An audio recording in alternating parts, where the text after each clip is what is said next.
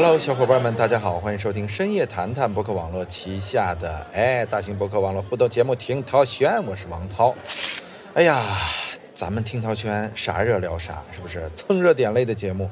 最近啥热呀？啥热也赶不上凡凡热，是不是？吴亦凡，哎呦，这事儿太大了。我现在刷个抖音，看个新闻，来个微博，想不看都不行了。顶流就是顶流啊！咱们不是说风言风语啊。关于这件事情呢，其实呢，我个人觉得一定是到了一个它原本能够产生的效应的一千倍甚至一万倍的地步，就是我个人觉得反应过大了，也说明目前的这个社会现状啊，是什么样的社会能让一个娱乐艺人的八卦成为了全社会占据媒体头条、占据巨大篇幅的这个首要报道版面的。全部占据极大这个份额的这样的一记重磅，轰天盖地、超大无敌啊！就我我不知道用什么词来形容了。我前面加了一系列这样的词儿，我是因为词穷了，因为我觉得这个新闻被闹得太大了。我们就不去思考一下吗？啊，为什么我们自己那点事儿不管，我们非要去关注这个呢？啊，这听涛轩要自己反省一下，我们为什么要聊这个呢？还不是因为流量嘛？对，在这个流量的时代。好像，哎呀，一个人一件事，当他流量到了一定程度，啊，就不得不去说了。所以听涛轩来做这期吴亦凡节目呢，我反而是希望啊，我们从不同的角度来说，我们先灭一灭这个呃流量风潮。为什么要来聊？我们先思考一下，对不对？先自我检讨一下，检讨完之后，咱们再来吃瓜啊。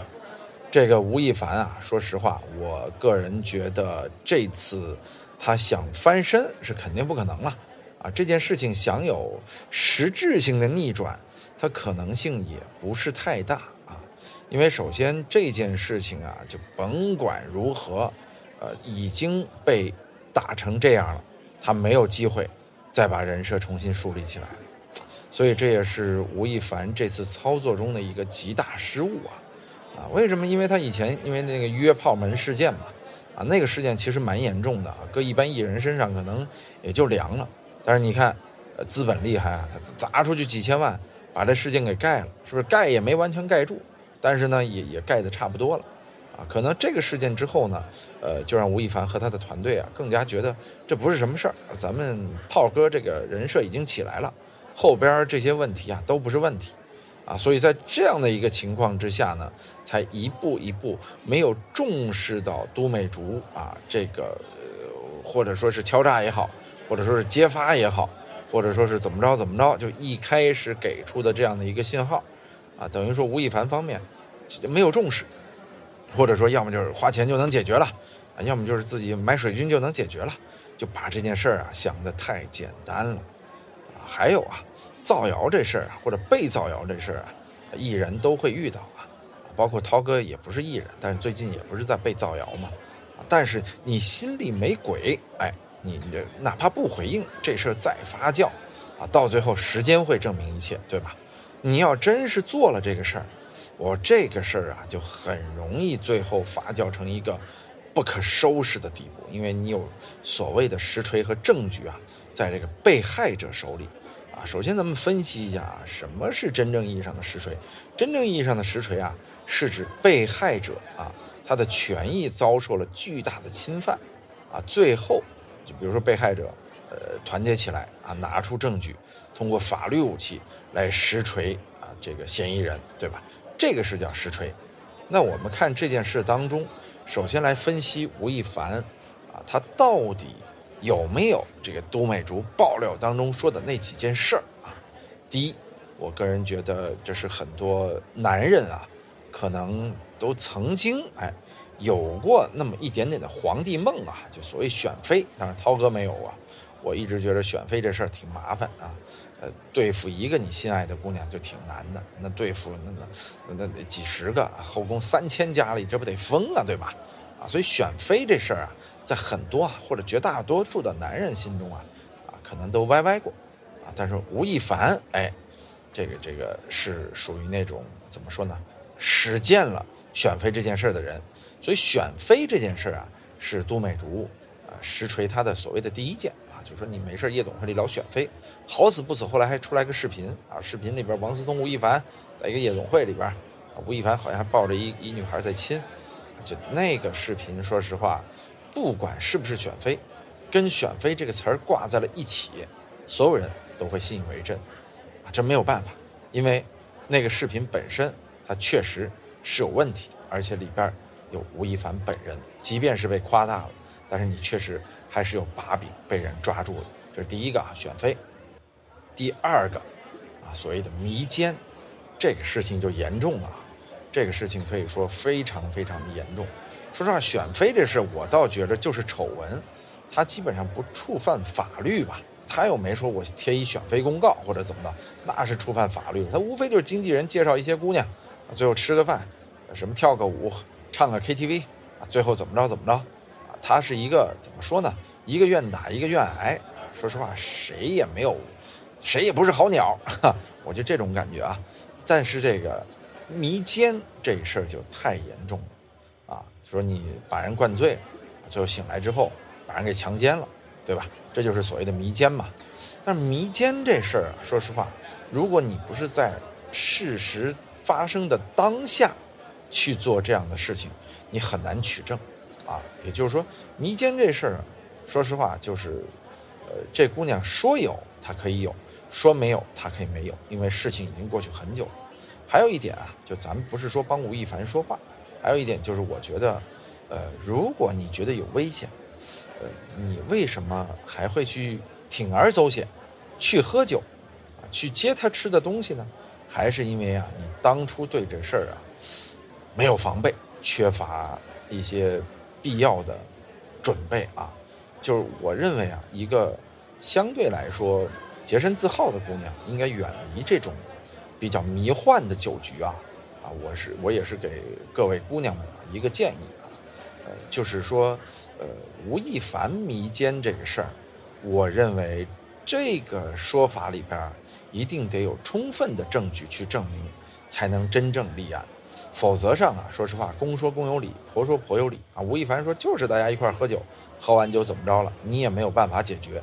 这姑娘说就是他骗我喝酒，喝完酒怎么着了，你也没有办法解决。所以我觉得这个事情的取证难度是非常大的啊。再有一个啊，所谓的与未成年人啊发生什么什么关系，这个事儿我个人觉得就比较。呃，严重了，因为诱骗年轻女性发生关系，最后包括两名未成年女生，这个是严重触犯了咱们国家的刑法呀，这事儿是必然要坐牢的。所以，其实我也认为事情的关键就是在这里啊，你到底有没有和未成年人？啊，这个说实话，取证工作也有一定难度。啊，包括吴亦凡和这未成年人的交流记录啊，还有其他的记录，这事儿如果是真的呀，我相信会有很多很多的证据来佐证这件事儿。如果不是真的呀，说实话，呃，他也很难告赢。就所以说这个事情，我觉得才是事情的关键。哎呀，这个这个，说实话聊了这么多啊，咱们呃大概的先还原一下。两个事情的大概的过程，好不好？啊，首先我们看看已经发生的这些事儿啊。呃，说这个都美竹，都美竹啊，没想到还是我这个广播学院的一个师妹啊，虽说是高职的啊，不是本科的啊，但她确实也是我们中国传媒大学的他。是十九岁上大一，呃，这个此前就爆料过吴亦凡玩弄感情，刚开始在社交网络上呢，只是一些哎小小的声浪。而且他这个声浪起来之后啊，并没有完全破圈儿啊，但是当时呢，引起了吴亦凡粉丝的这个关注啊啊，开始网络暴力他，这一下网络暴力啊，把这姑娘给暴力急了。你不是网暴我吗？我给你爆点啊更多的东西。所以我们看啊，这个他在七月八号就开始引起轩然大波的这个微博上是这么写的：说经历了不清晰的网络暴力，不清晰的死亡威胁。在我知道事实之后，始终觉得难以接受。你同时爱着很多女孩，而我都美竹只是其中之一。就是这篇文章里边啊，把这个自己承受网络暴力之后啊，所想表达的一切倾巢而出属于是完全，呃鱼死网破的一种对话模式啊。啊，对此呢，吴亦凡工作室呢一纸律师声明表示，一切都是炒作，并以取证提告。可是十天之后啊，风波又起来了。这杜美竹呢，开始接受媒体采访了，并且在个人微博连续发布多条博文啊，通过大量的聊天记录啊、转账记录啊、和解协议啊，爆料更多的细节，而且呃还录屏啊，证明了一笔来自吴亦凡的转账，转账金额总共是五十万，啊，说分两笔转入，转账人的名字都是吴亦凡。对于为何是拼音呢？呃，大家都说可能是和他加拿大国籍有关啊。因为是外籍的银行卡转账嘛，他要求吴亦凡站出来啊，说像个男人一样道歉并退圈，是这条微博呀，让整个事件进入了一个高潮。然后呢，呃，十八号之后呢，他就接受了网易娱乐的采访，这个采访更严重了啊，呃，其中就直接指出了吴亦凡的罪行，比如说物色诱骗年轻女生发生关系啊，而且有两名未成年人，呃，远超八人，一共啊。呃，于是呢，在这样的一个情况下，这大家都懵了，说这不是一个简单的说是绯闻，或者桃色新闻，这完全是触犯刑法了。随着这个事件不断发酵啊，到了七月十九日，这个吴亦凡终于也发微博了啊，发微博说了，说之前没回应，是因为不想干扰司法程序的推进，啊，他没有什么选妃。啊，没有诱奸，没有迷奸，也没有什么未成年，啊，如果有这类行为，请大家放心，我会自己进监狱。哎呦，这一下，说实话，大家更迷糊了，啊，到底谁说的是真的呀？所以这个时候，很多人出来分析啊，说吴亦凡、都美竹必有一劳，哈哈，也就是说，这双方都已经触犯到了刑法这个位置，因为一边。是诱奸未成年少女，一边是直接诽谤对方诱奸未成年少女，这两个罪啊，虽然罪不一样，但他都触犯了咱们国家的刑法，所以触犯刑法就有可能判刑坐牢。这对于这两个人来说啊，都有不同程度的损失。但可以说，在这个丑闻发酵的时候啊，吴亦凡的损失已经接连而来了。以韩束为首的各个品牌开始发微博表态。啊，和吴亦凡解约，各种解约告知函是纷至沓来，啊，这个一个一个一个一个，吴亦凡就像是《非诚勿扰》里边灭灯一样，咚咚咚咚咚，这个所有灯一个一个灭。这个事情啊，也能看得出来人心淡薄。怎么说呢？因为说实话，这个事吴亦凡肯定是有问题的，但是在这个问题还没有被法律定性的时候，这些品牌先跳出来了。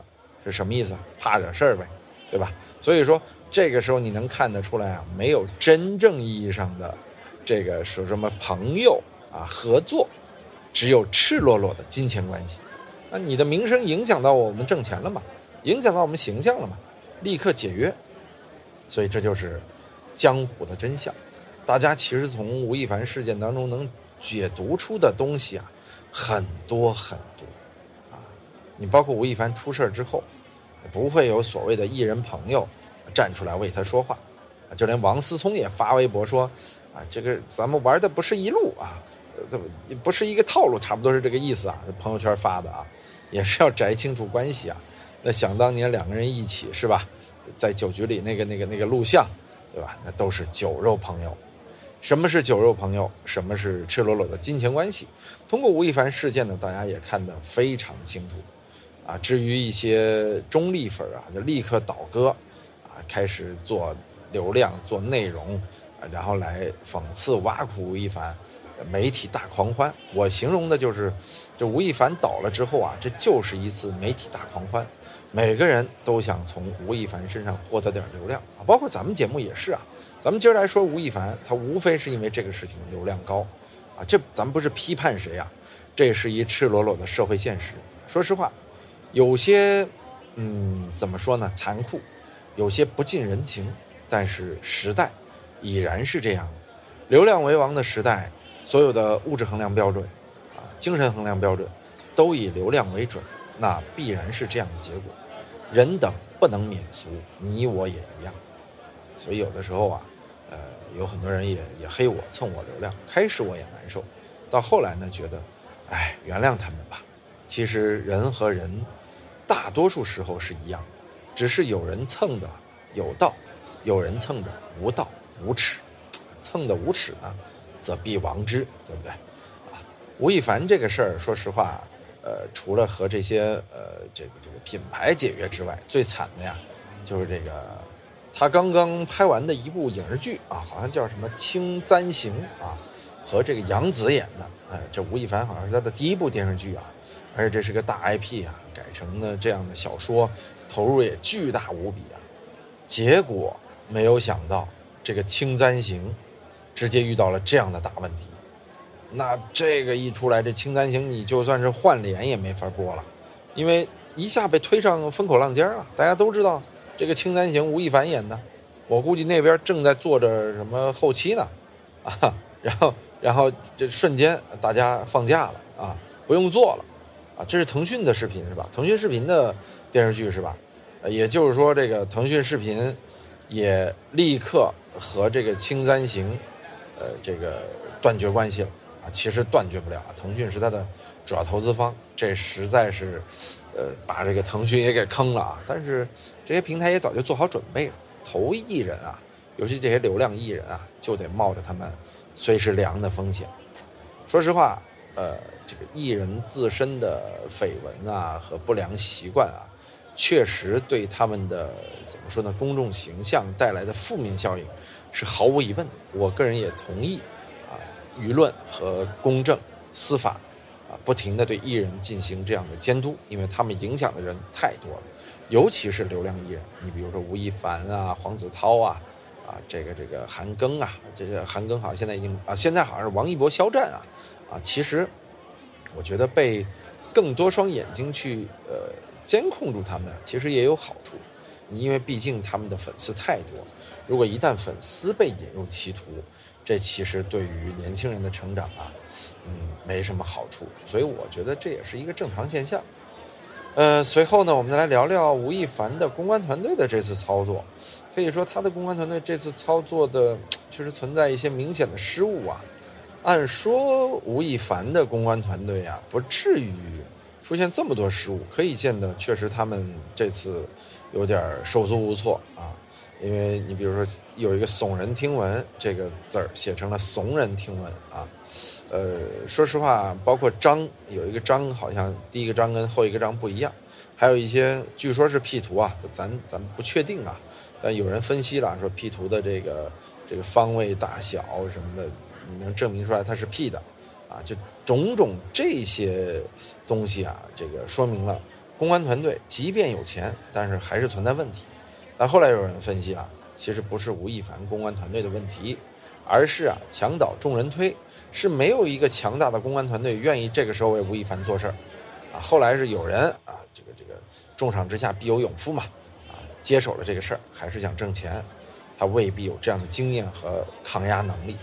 因为吴亦凡是有自己的公关团队，但是任何一家公关团队啊，也都是要靠其他公关公司来配合打这个牌，啊，所以说，呃，这个公关团队呢，呃，这次的操作失误，也为后来这个吴亦凡事件的种种呃这个失误啊，呃，造成了一些负面的影响。但是说实话，都美竹方就没什么问题了吗？其实都美竹方啊，也在话术的使用上存在一些问题。这两天其实风向已经有点变了，就原来大家是声讨吴亦凡，现在有点各打五十大板的意思了。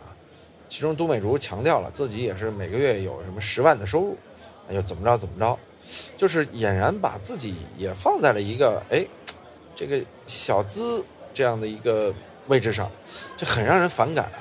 他在不同程度上也在炫耀自己的富。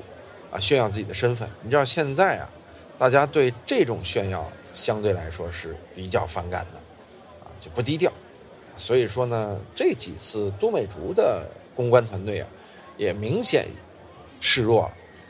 这两个人，呃，在这种巨大的媒体声浪的追讨之下，说实话都有点承受不住。吴亦凡这么大的流量咖，这么有经验的人，都承受不住，更何况是。都美竹呢？但是我个人觉得呀，这事儿确实，就像我之前说的，占据公共资源、浪费公共资源太多了。所以说我们在被这些事情占据公共资源的时候啊，要仔细的想一想，你在这事情里扮演的是什么样的角色。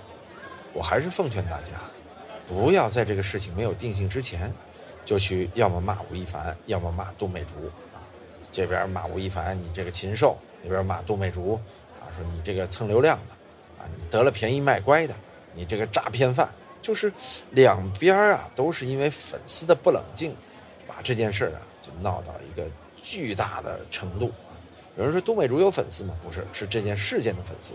或者说是反吴亦凡的粉丝，或者叫吴亦凡的黑粉，你要知道有多少人希望吴亦凡出事儿啊？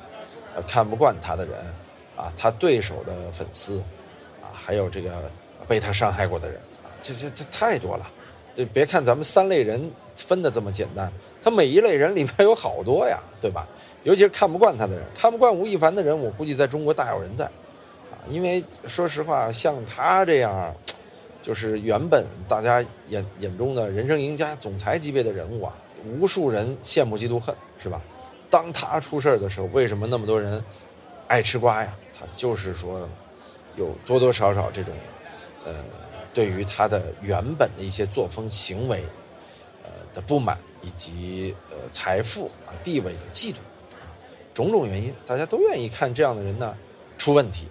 说实话，你要是站得正，你就别怕出问题。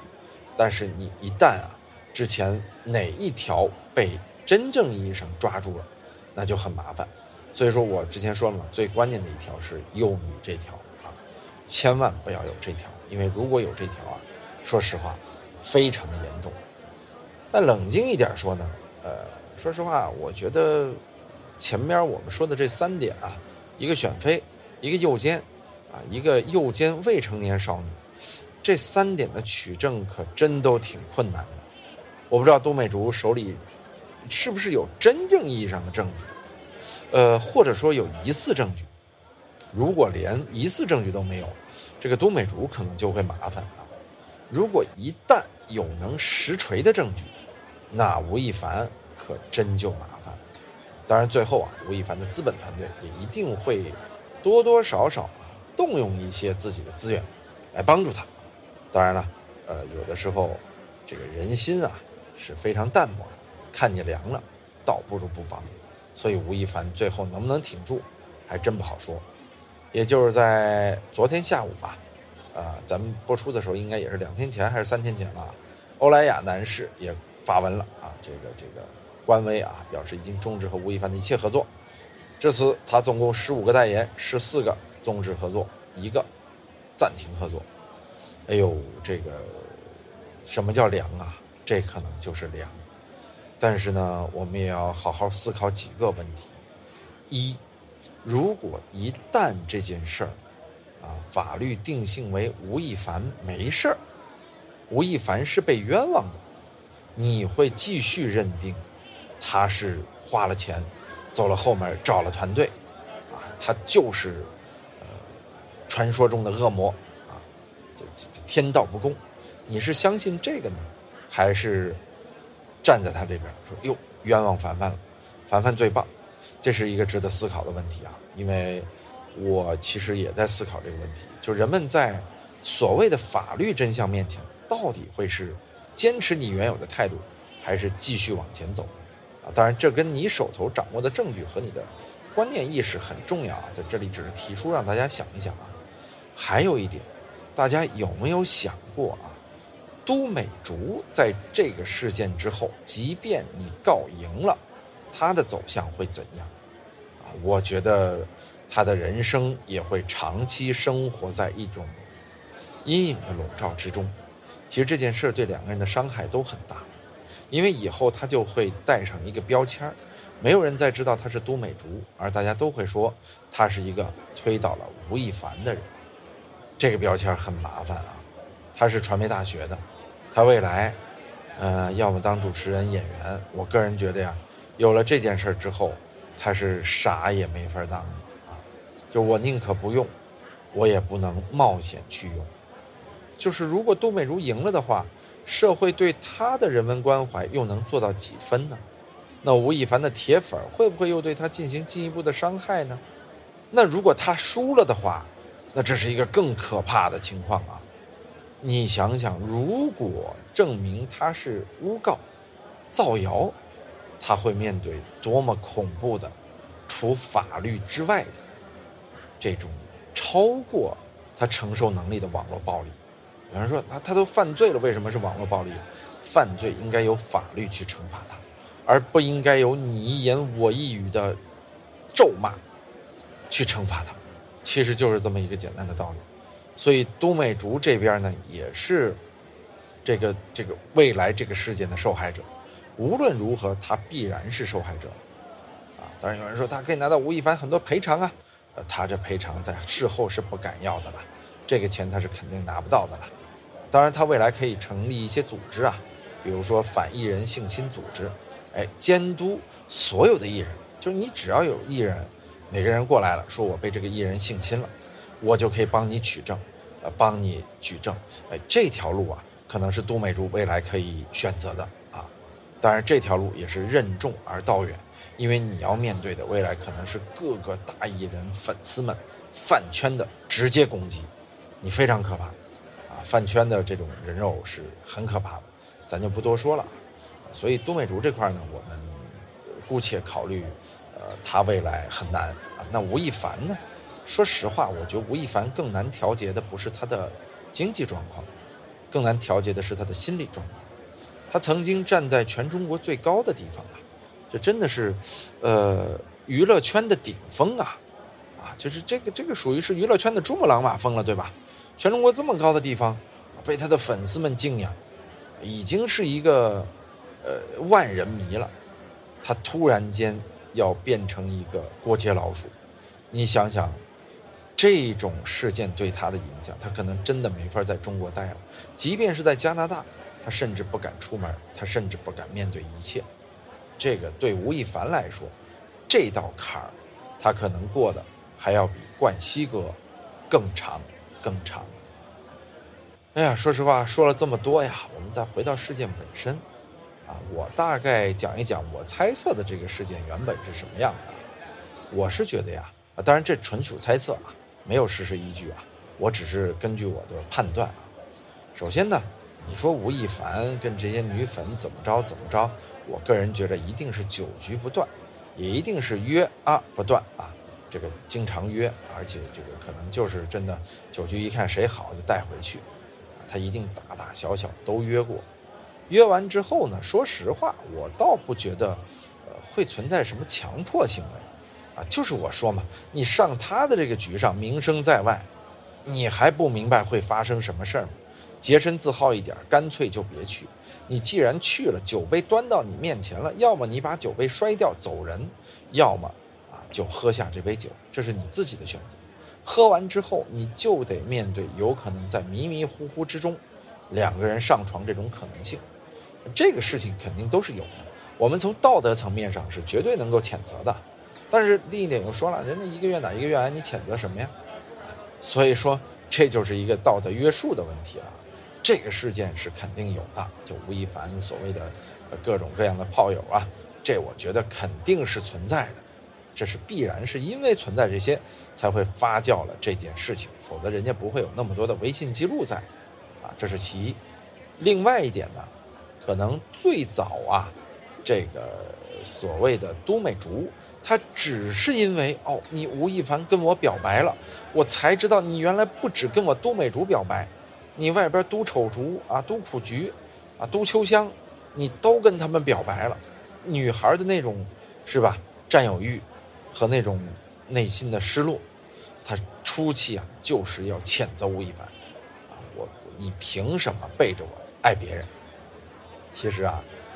这个事件，如果当时吴亦凡团队要是能把他真正意义上压下来的话，可能不至于发酵的这么大。怎么压？有两条路，一条路啊，是你好好跟这都小姐谈恋爱，道歉或者分手，把事情谈清楚了，条件谈清楚了，啊，而且一定要那个时候就开始取证啊，啊，就是把这个当成一个私人的感情问题来处理，就不会有什么问题。这是其一，啊，其二，你走另一条路，就是给钱，啊，你不是封口费吗？对吧？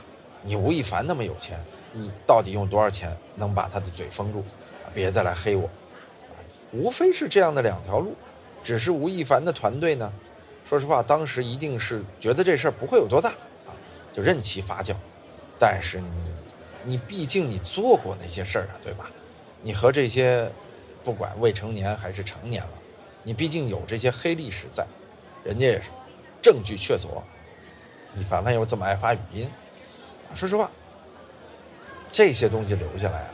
你就得考虑，如果一旦成为证据，你怎么办？哎呀，所以是因为这个事态啊，在吴亦凡团队中间啊，没有一个真正意义上的决策者。我也是觉得，可能吴亦凡的话语权太大，没有人敢帮吴亦凡决策。你一言堂嘛，他说了算啊。所以最后都是吴亦凡自己的处理方式，最后让这次不专业的公关。导致了这个事件发酵到现在，而变成了一个法律事件。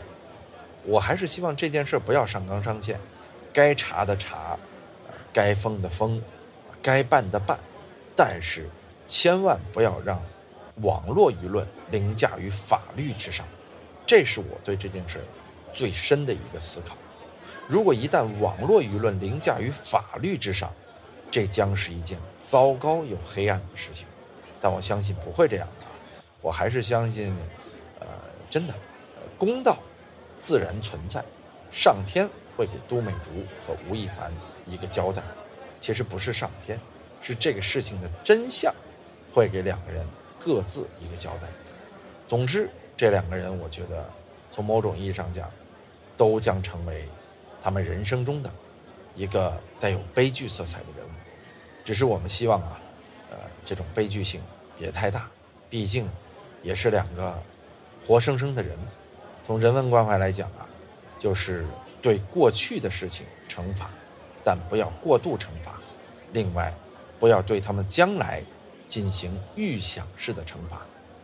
这是我本期听涛轩想表达的。